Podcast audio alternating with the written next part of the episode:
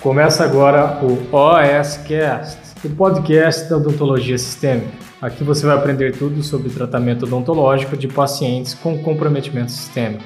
Com vocês, Pamela Pérez que eu faço um tratamento odontológico sob anestesia geral, né? Que momento que eu utilizo esse recurso? O que, que eu preciso saber antes de eu querer mandar esse paciente para anestesia geral? Então hoje é o que a gente vai falar nessa live. Para começar, Doc, a gente tem que entender o que, que é anestesia geral. Então vocês sabem que esse é um assunto que eu falo bastante aqui dentro das nossas linhas de conteúdo do YouTube, dos nossos conteúdos mais densos, né, nossas aulas aqui, eu sempre falo para você sobre sedação consciente, sedação leve, né? E a gente acaba entrando nesse assunto. Em alguns vídeos eu já já expliquei para vocês a diferença de uma sedação mais leve, de uma sedação moderada. Então, se você não sabe, não assistiu, ó, na verdade desse lado aqui, desse lado, vai ter um link para você. Não sei se é desse lado, em algum desses lados aqui, vai ter um link você clica que você já vai direto para esse vídeo e no final também dessa live eu deixo lá nos vídeos é, recomendados, tá legal? Então existe diferenças entre sedação e a mais profunda, digamos assim, o que a gente considera como sedação profunda é a, a anestesia geral. Na verdade não é nem sedação profunda, é anestesia mesmo, anestesia geral. E aqui eu quero passar primeiro para vocês como que funciona essa anestesia? O que, que ocorre durante uma anestesia geral? Por que, que a gente não pode, na teoria, fazer uma anestesia geral no consultório odontológico? O que, que acontece com o corpo do meu paciente nesse período? O que, que é importante isso? Então vamos lá. A primeira coisa que a gente tem que saber é o que, que é anestesia geral, o que, que a literatura coloca como anestesia geral, né? Então, basicamente, ó, para eu não errar uma depressão irregular e irreversível do perdão, irreversível do sistema nervoso central, tá certo? Onde ocorre um estado de hipnose, sono perda da consciência, acompanhado de perda dos reflexos protetores da laringe.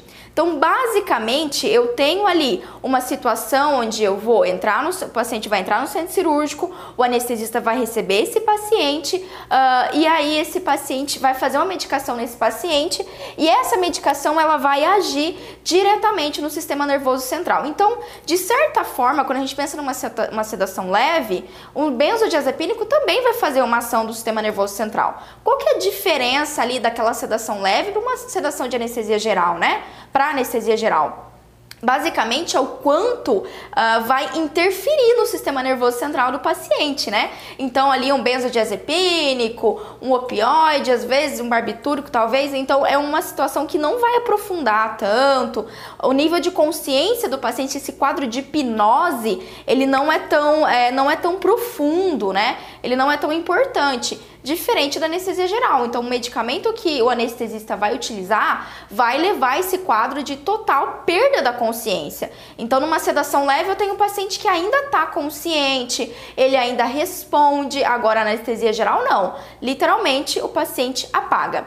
Vale lembrar, Doc, que a anestesia geral que a gente faz, é, que, o, que, perdão, a anestesia geral que o anestesista faz dentro do centro cirúrgico para a odontologia é diferente de uma anestesia para uma cirurgia cardíaca, de uma anestesia para uma cesárea, de uma anestesia para uma cirurgia estética, tudo bem? Então a gente também tem que ter consciência disso. Se eu vou levar meu paciente para um centro cirúrgico, uh, o médico ali ele não vai fazer a mesma anestesia como se eu fosse fazer uma cirurgia cardíaca, como se eu fosse fazer uma cirurgia abdominal extensa, né? Na verdade, mesmo a anestesia geral, ela tem graus. Então, pra, para um paciente nosso, para um paciente que vai passar por um tratamento odontológico, uma cirurgia oral menor até então, mesmo uma cirurgia oral maior, esse nível de sedação ele é variável, né? E quem determina isso, já para deixar você tranquilo aí se você está pensando, não somos nós dentistas, né? Quem determina isso é o anestesista levando em consideração o perfil do paciente, o nível de sangramento, o nível de dor, né, que pode causar, o nível de do quanto é invasivo esse procedimento é cirúrgico ali, seja odontológico, seja médico, otorrino, é, em região gástrica, enfim, fechou? Então já fica a primeira dica para você que é diferente, não é anestesia geral não é igual para todos os tipos de procedimentos, muito menos para todos os tipos de paciente. Então tem paciente que às vezes demora mais para pegar a sedação, a anestesia, precisa de mais medicação. Tem paciente que tem uma sensibilidade maior então o médico nem precisa utilizar muitos medicamentos ou aprofundar muito, ele já entra no nível ali de perda de consciência, de hipnose, de relaxamento muscular. E aí, já fica aqui para vocês também o que se espera, né? O que, que é uma anestesia geral perfeita? O que, que o médico espera quando ele faz uma anestesia geral? Então, o que, que, que, que ocorre? Primeiro ponto, né? Hipnose. O que, que é isso? É quando o paciente ele não tem a consciência, ele, faz, ele tem a perda da consciência. O que, que isso quer dizer, Pamela? Quer dizer que o paciente ele não está consciente do que está acontecendo ao redor dele. Então você vai manipular esse paciente, você vai fazer a exo, você vai fazer, sei lá, a endo, você vai fazer um implante, você vai fazer qualquer tipo de procedimento odontológico e esse paciente ele não vai ter consciência disso. Ele não vai sentir essa manipulação, né? O que já é diferente, por exemplo, de uma sedação leve que você sente sendo manipulado, enfim. Tá legal? Então a primeira, a primeira situação, é, digamos assim, a, a, primeira situação clínica da hipnose, né? A resposta, perdão, a situação clínica da anestesia geral, a primeira resposta é a hipnose. Segundo, que é muito bacana, é a analgesia. Então, nesse momento de anestesia geral, teoricamente, teoricamente o paciente não sente dor. Não dá para dizer assim, como eu citei para você, que a anestesia geral ela tem graus, então eu não posso dizer que ele não vai sentir nenhuma dor absoluta, que não vai ter dor nenhuma, que ele não. Não, depende muito da profundidade dessa anestesia, né? Então, se é uma anestesia geral mais profunda, digamos assim, quanto mais é, ir aprofundando dentro da anestesia geral, menos o paciente vai sentir dor. Então, no caso da anestesia odontológica, a gente não tem tanto esse aprofundamento do paciente, né? Então, é, não dá para garantir que o paciente não vai ter nenhuma dor. Não dá para garantir que eu vou tirar o dente o paciente não vai sentir nada, tá? Mas eu vou falar um pouquinho mais sobre isso para vocês. A terceira coisa que eu consigo dentro da anestesia geral é amnésia ou seja, perda na memória. Uma vez que o paciente teve essa perda da consciência, é como se ele entrasse num estado de sono profundo. Então, é a mesma coisa eu te perguntar, por exemplo, se você tem um sono pesado, às vezes você está dormindo, você não vê que o cachorro latiu, você Vê não, né? Você não ouve o cachorro latindo, você não ouve chuva, você não ouve trovão, você não ouve nada. Você, nem o ar-condicionado você ouve. Você realmente apaga, entra em um estado de sono, só que aí é um sono fisiológico, né? Não é um sono induzido. E exatamente isso acontece. Geralmente a gente não lembra como foi a nossa noite, né? Ainda mais se você tem um sono pesado. A mesma coisa acontece na anestesia. Uma vez que teve ali a indução anestésica, o paciente entrou nesse quadro de perda da consciência, ele não vai lembrar do que aconteceu. E mesmo depois que ele sai dessa fase, que ele tá voltando da anestesia, nem sempre também ele consegue ter essa consciência, né? Às vezes ele não vai lembrar de nada, ele vai lembrar na hora que ele entrou no centro cirúrgico e às vezes na hora que ele acordou lá na enfermaria, né? Então a maioria dos pacientes vai ser assim. E isso é ótimo pra gente, inclusive, né?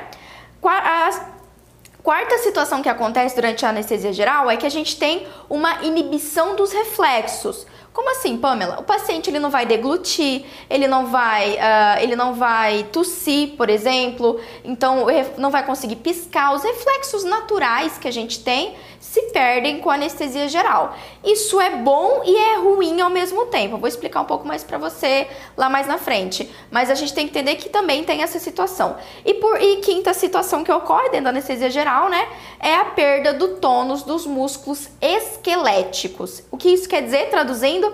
O paciente tem uma completa, um completo relaxamento muscular. Então, é lembra sempre da, daquele estado de sono, né? Então, você vai manipular o paciente, mesmo que você imprima dor nele, você vai lá e dá um beliscão nele, ele não vai ter nenhum reflexo. Ele não vai, primeiro que provavelmente ele não vai sentir essa dor, né? Se ele sentir, ele não vai lembrar. E segundo que ele não vai ter um reflexo, a, a força muscular, ela vai estar tá completamente comprometida ali.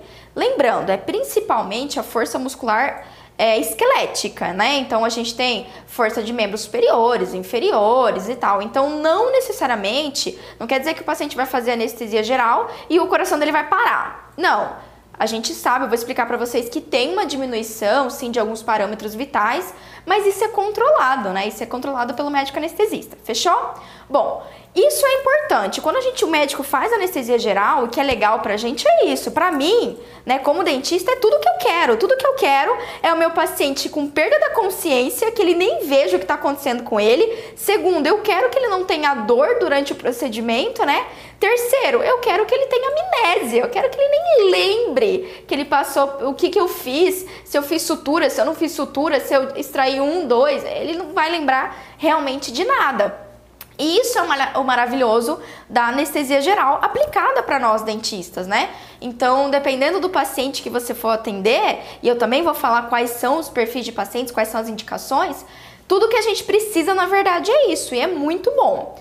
Porém, entretanto, contudo, todavia, aí, né, vamos lá. Então, existe o lado ruim de fazer a anestesia geral. Qual que é o lado ruim da anestesia geral, né? Quais são os efeitos ali fisiológicos que não são bem-vindos. Afinal de contas, Doc, quando eu utilizo, o médico utiliza um medicamento que vai fazer uma ação no sistema nervoso central, vai fazer uma, dep uma depressão do sistema nervoso central, vai ter os benefícios disso, mas vai ter os efeitos colaterais, certo? Quais são esses efeitos colaterais então? Olha lá, a primeira situação que a gente tem é que a gente tem uma obstrução parcial ou total da via aérea do paciente. Então, quando eu tenho o relaxamento dessa musculatura esquelética, eu tenho todo o relaxamento de orofaringe, eu tenho o relaxamento dos músculos respiratórios, eu tenho ali o relaxamento da, da minha glote, né, do meu tampão, na região de traqueia, de esôfago, enfim. Então aqui esse relaxamento pode fazer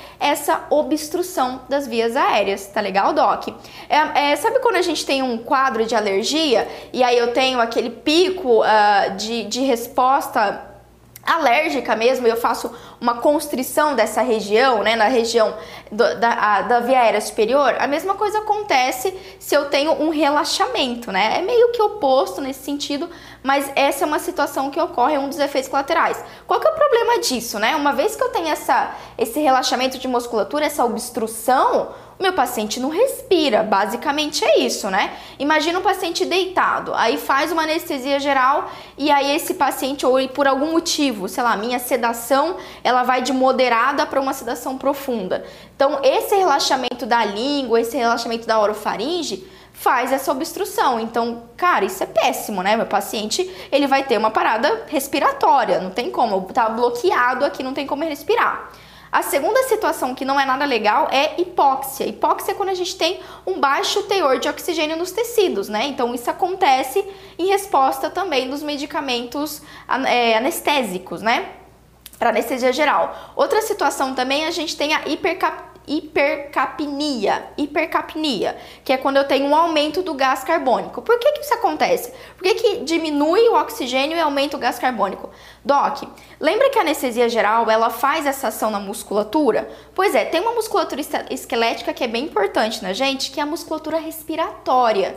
Então, uma anestesia geral ela vai interferir também nos músculos respiratórios, tanto nas intercostais, no diafragma, ela faz o relaxamento desses músculos. E, consequentemente, a minha expansão pulmonar, a minha troca gasosa, ela está comprometida. E aí é quase, quase uma situação de apneia, né? O paciente fica com muito gás carbônico dentro do organismo e não tem a entrada de oxigênio. Então, essa troca gasosa está comprometida, certo? Outra situação também é que o paciente ele perde o reflexo da tosse, né? Não só da tosse, mas como do espírito Então vamos lá. Imagina que eu tenho toda além da, da é, imagina que eu tenho essa musculatura, essa musculatura respiratória, certo? O que, que leva a gente à tosse? Vamos pegar um exemplo bem claro. Você tá lá comendo, sei lá, um arrozinho com feijão, e aí ao mesmo tempo que você tá comendo esse arroz com feijão, você tá falando, enfim, quando você vê, você engasga, né? Vai aquele arroz lá pra traqueia, porque é isso que acontece. Quando vai qualquer tipo de substância, de situação que não é ar, né? Se não entrou ar, a traqueia só tem que entrar ar. Se entrou alguma outra coisa lá que não é ar, o nosso organismo fisiologicamente vai responder isso. Como que ele responde? Com tosse. Basicamente é isso, né? Ele vai tossir, tossir, tossir, tossir, tossir até expelir aquele corpo estranho que tá na árvore brônquica ou mesmo ali no começo da traqueia, tudo bem? Quando a gente tem um paciente com anestesia, esse reflexo ele está inibido, né? Então os medicamentos não deixam esse reflexo acontecer de forma adequada. Por isso que um paciente nessa situação, se ele é, ele não tem essa tosse, então ele pode aspirar saliva, ele pode aspirar sangue, ele pode aspirar qualquer tipo de fragmento. Então a gente perde essa capacidade de, de desobstruir né, a árvore brônquica, então perde esse reflexo de tosse. Outra situação que eu também tenho é uma depressão cardiovascular e uma depressão respiratória. Então, se a gente levar em consideração o estado fisiológico do sono, quando alguém está com sono, perdão, quando gente, alguém está dormindo, é normal eu ter diminuição do batimento cardíaco, diminuição da, da frequência respiratória. Eu já falei isso, inclusive, em relação à sedação. Então é normal, dormindo a gente vai ter uma diminuição mesmo do batimento, da frequência respiratória natural. Agora, com uma, numa situação de anestesia geral, essa diminuição ela é mais drástica. Então ela é mais profunda mesmo, ok? E aí eu vou ter essa, essa depressão mesmo do sistema cardiovascular e respiratório. Além, Doc, de mudança do pH sanguíneo, exatamente também por causa dessa falha de troca entre oxigênio e, e gás carbônico. E como eu falei, todos os nossos reflexos eles estarão ali diminuídos. Por isso que, se eu sei que eu vou levar meu paciente para um centro cirúrgico, eu tenho que saber que tem os efeitos maravilhosos, lindos, que vão super me ajudar, como eu citei, mas tem os efeitos colaterais. E aí é por isso, tá? É por isso que não tem como eu fazer um procedimento, eu fazer anestesia geral no ambiente do consultório odontológico, né? Na verdade, isso tá completamente. Ah, Pamela, mas vai o anestesista lá no consultório fazer anestesia geral no meu paciente.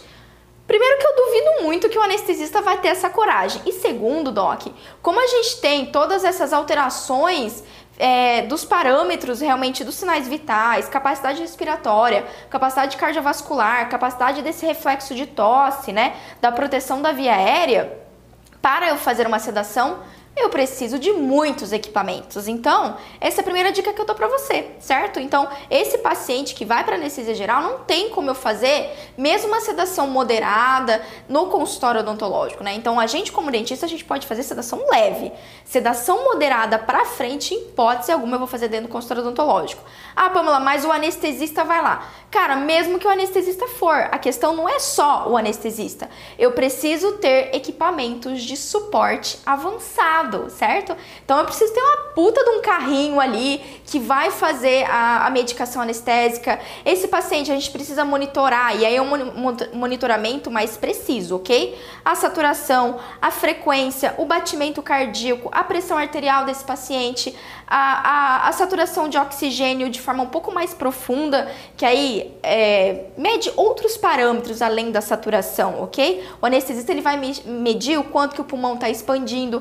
Esse paciente ele precisa fazer um suporte, precisa receber um suporte de oxigênio. Então, para tudo isso, essa situação eu preciso de um suporte do hospital tá? Então não tem o que fazer. A gente precisa do centro cirúrgico, o anestesista precisa, precisa estar presente ali, então não tem como a gente fazer. Não recomendo você fazer sedação de moderada para frente dentro do consultório odontológico. Aqui tem que ser em ambiente hospitalar e tem que ter a presença do anestesista. Acabou. Ah, Pamela, mas eu vou lá e aí eu vou fazer anestesia e nem precisa. Não, não, não, até porque a gente não tem competência para isso. Mesmo que você estude, estude pra caramba, isso não é nossa área de atuação. Tá certo, Doc? Fechou? Então precisa de várias outras coisas e, obviamente, que eu já estava esquecendo de falar, cada vez que o paciente vai fazer sedação geral, esse paciente vai ser entubado vai ser entubado. Aquele mesmo tubo que usa lá na UTI é o que vai utilizar no ambiente do centro cirúrgico. Então, geralmente o médico ele dá, faz uma medicação indutora para o paciente dar aquela, dar aquela relaxada, né? Já dá, induz aquele sono. Geralmente é diazepam ou midazolam que o médico vai utilizar, faz venoso, né? Então faz a primeira indução. Induzir o paciente caiu já, está iniciando a perda da consciência, já está iniciando ali a sedação moderada, aí o médico faz, é, intuba esse paciente, prepara ele e aí sim, intubado, o médico tem mais controle, especialmente por esses parâmetros respiratórios do paciente. Massa, né, Doc? Muito, muito, muito legal. É, e isso que é importante a gente ter noção. Então, se você pretende levar seu paciente para o centro cirúrgico, entenda isso. Não é o dentista que faz a sedação inicial. Geralmente não, tá? Não, às vezes, né? Pode ser que você conheça alguém que faça e tal, mas não é essa prática na grande maioria dos colegas que eu converso que levam o paciente para anestesia geral. Então, quem faz a indução, quem faz o começo, quem prepara o paciente, quem tuba o paciente é o médico anestesista, tá certo, Doc? É, ou melhor, é o médico anestesiologista, essa é a palavra correta. E aí ele que faz essa indução. Então, quando o dentista entra, o dentista entra só para fazer ali é, o tratamento odontológico. É isso que a gente vai fazer. Tá tudo bem que ainda tem algumas fases a mais. Eu não consigo falar tudo aqui para vocês do passo a passo, não dá tempo mesmo. Mas a gente tem que colocar um tampão, a gente tem que fazer todo um cuidado com a face, com a boca do paciente, asepsia, antisepsia, enfim. Tem vários outros passinhos antes de eu partir ali para exo, para dentística, para endo, enfim, o que você for fazer aí nesse seu paciente. Fechou até então, Doc? Então, ó, você já sabe o que é anestesia geral, você já sabe o que, que acontece com esse paciente sob anestesia geral e uh, exatamente você já sabe por que, que a gente tem que fazer isso em ambiente hospitalar? Fechou? Vantagens e desvantagens de eu fazer anestesia geral no, no de eu levar meu paciente para centro cirúrgico para fazer anestesia geral, né? Quando é que eu vou fazer isso? Vamos começar. Então vamos começar pelas vantagens. Vantagem número 1. Um, Docs, a taxa de sucesso desse procedimento é praticamente 100%. Então, ah, Pamela, eu preciso que meu paciente cede. Eu preciso atender esse paciente sedado. Não tem jeito, ele tem que sedar. Se você quer um recurso que vai 100%, praticamente 100% das vezes, dá certo, é anestesia geral. Então, se a gente fazer um comparativo com sedação leve, é, seja com midazolam, com diazepam, seja com óxido nitroso e tudo mais, mesmo você utilizando esses recursos né, de sedação leve do consultório, que você consegue fazer no consultório, alguns pacientes a gente não consegue sedar. Às vezes você até já vivenciou isso, não é sempre, mas alguns pacientes ou tem um efeito paradoxal, né, em vez de sedar, ficam com aquela super hiper agitados, né? Ou alguns pacientes não conseguem chegar naquele grau de relaxamento que você espera que ele chegue. Então, às vezes o paciente não fica assim tão relaxado. Ajuda, mas não tanto que você gostaria, certo? Então, anestesia geral não. Anestesia geral é 100% de sucesso. Se você precisa de uma sedação realmente efetiva que o paciente fique em sedação absoluta que funcione, vai ser anestesia geral, né? Então, sem falar que o médico, ele consegue titular aquela medicação. Então ele consegue medir exatamente a quantidade do anestésico ali que ele vai utilizar, do medicamento, né, do fármaco, até chegar ao ponto ótimo, né, o ponto perfeito de sedação. Então não tem o risco de uma subsedação ou de uma supersedação, né? Que é o risco que a gente corre, obviamente, se você faz uma sedação leve no consultório. Então, sim, você tem um risco ali de acontecer, de aprofundar e para uma sedação moderada, assim como você tem o um risco, que inclusive é mais comum, né, de não acontecer. Cara, de você passar ali, ai, Pamela, eu passei 15 miligramas de midazolam, fez cosca no paciente. Cara, às vezes acontece. Então, esse é o, o, o, problema do consultório e a diferença da anestesia geral, né? Não vai ter essa. O paciente vai sedar, que ele vai sedar, ele vai, não vai ter como, ok? Outra situação da anestesia geral, a vantagem é que, geralmente, é, a gente não precisa de uma cooperação super do paciente na anestesia geral.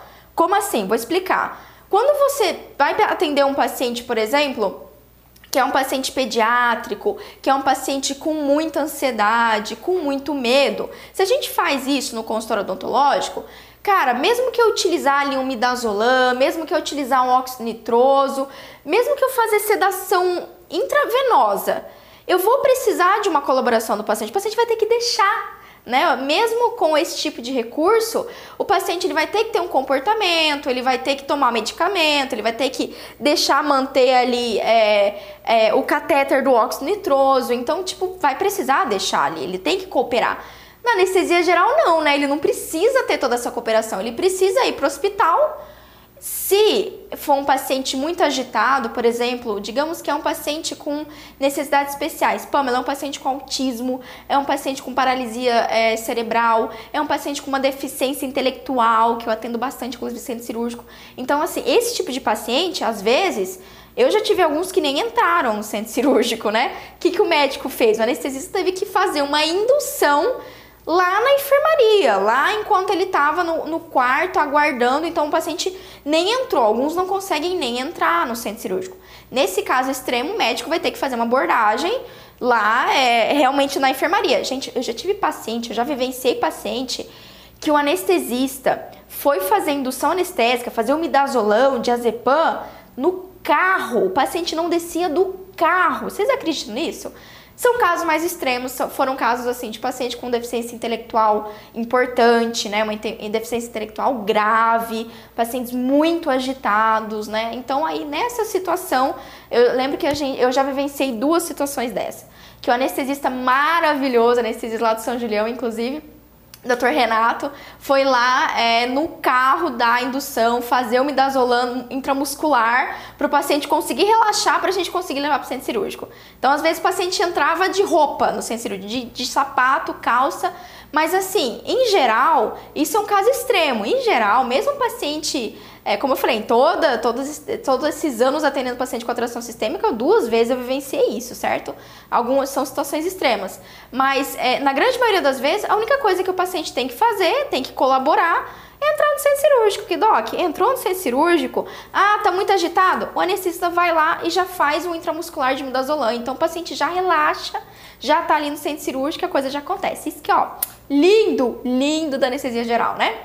Outra situação que é muito boa, logicamente, é que o paciente vai estar inconsciente, como a gente citou. Então, é, é isso que eu quero, na verdade. Eu quero que o paciente esteja inconsciente para eu conseguir fazer o meu tratamento odontológico, né? Se a gente pensar um paciente que não é colaborador ou um paciente que tem um nível alto de ansiedade, então o que eu quero é que ele não veja todo o processo, tudo a situação, é, eu ali me paramentando, eu arrumando mesa cirúrgica, a gente não quer que que o paciente veja isso. Inclusive, já deixa essa dica. Se você vai levar um paciente para o centro cirúrgico e é um paciente com um tipo de necessidade especial, é um paciente com nível alto de ansiedade, odontofobia, por exemplo, cara, esse paciente você não deixa a mesa ali à vista. Então, monta sua mesa, cobre ela com algum tipo de, de campo estéreo, que você, o que o hospital puder te fornecer, deixa escondidinho. Então, na hora que o, que o paciente entrar, ele vai só ver ali a maca que ele tem que deitar, o carrinho do anestesista e mais nada, né?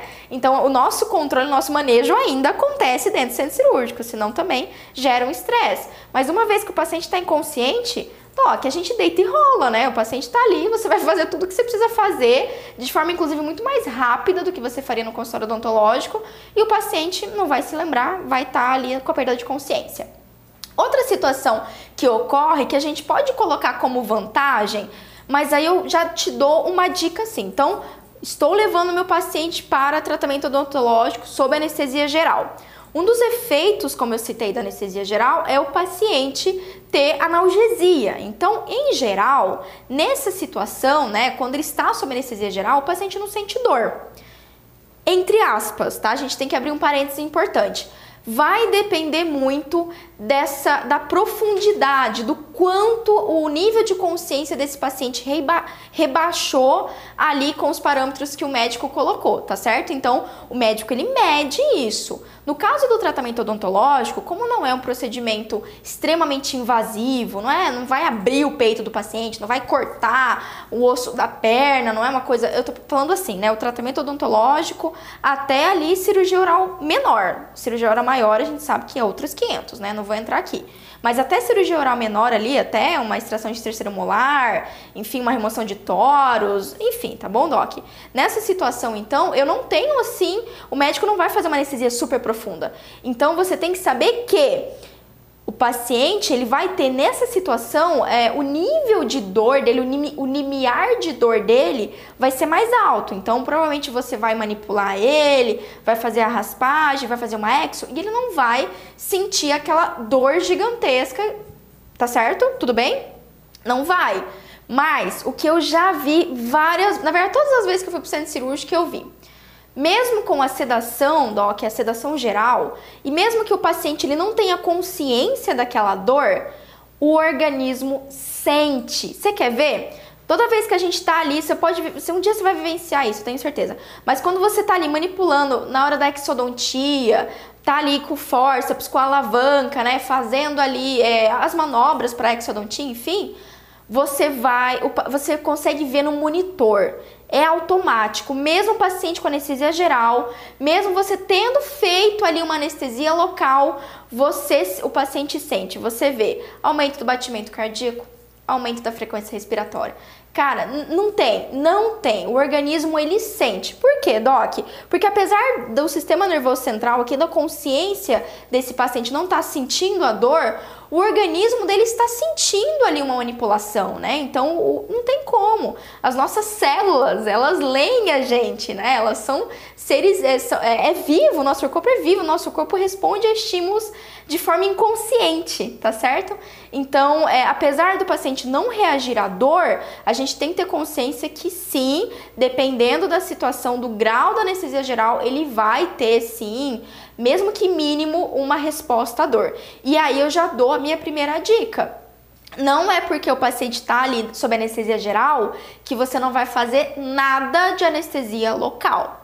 Na verdade, a gente tem que fazer sim anestesia local. O que eu sugiro, que a literatura mostra pra gente, é que a gente não precisa utilizar um monte de anestésico. Você não vai usar dois, três tubetes de articaína, não. O que você, digamos assim, Pamela, eu consigo fazer um bloqueio, é, eu consigo fazer uma, uma anestesia local ali, uma infiltrativa, com um tubete. Pois é, lá no centro cirúrgico, com o paciente sob anestesia geral, você vai utilizar um terço do tubete. É isso que você vai utilizar. Você vai utilizar muito menos. Por quê? Porque ele já tá tendo, ele já tem a analgesia da anestesia, você só vai complementar principalmente porque quando o paciente voltar à anestesia geral, doc, ele está anestesiado ainda. Então ele ainda o processo de dor, o reparo, né, o cuidado que você tem o pós-operatório desse paciente, ele vai ser muito melhor.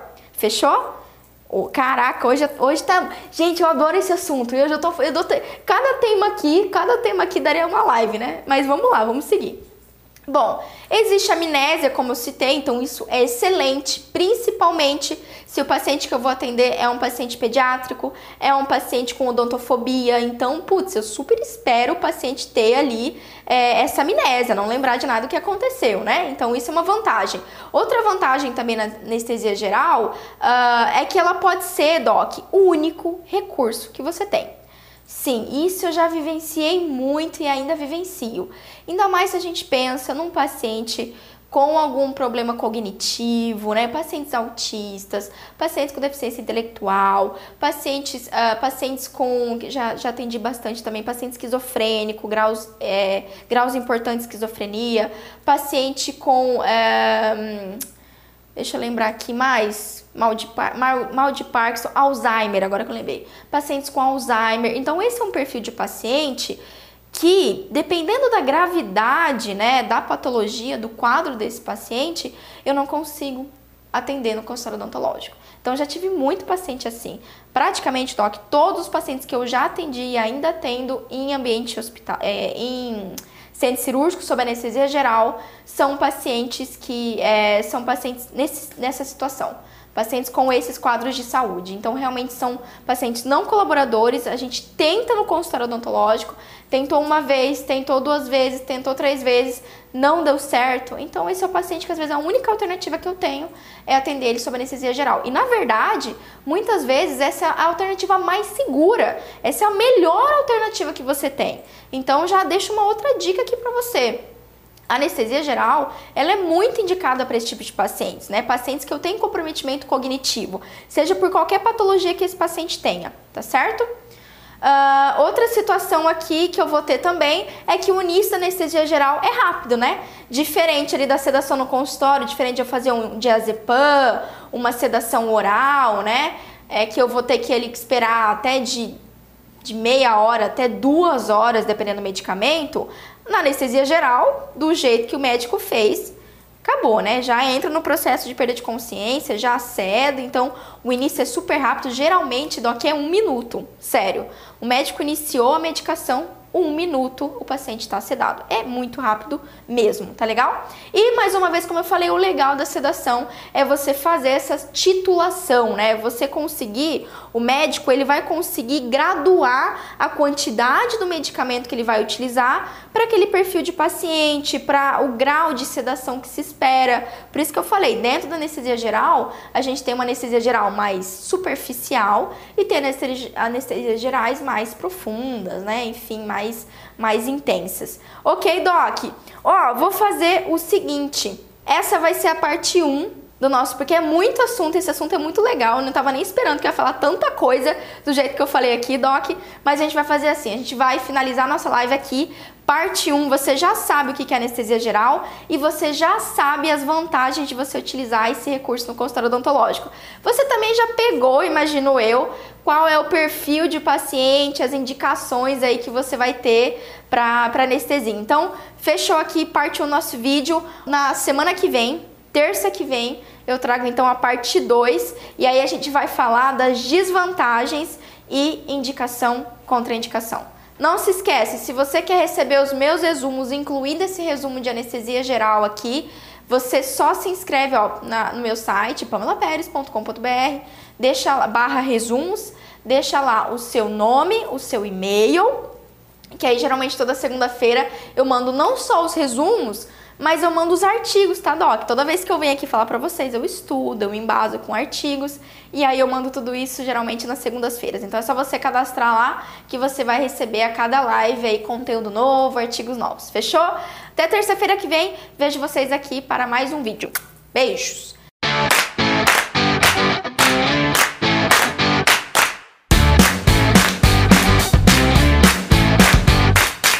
Você ouviu o OSCast, o podcast da odontologia sistêmica. Se você gostou desse episódio, tem muito mais nas nossas redes sociais. Siga-nos no Instagram, arroba Pamela P. Pérez, e no nosso canal do YouTube, Pamela Pérez. A gente se vê na próxima. Um abraço, até mais.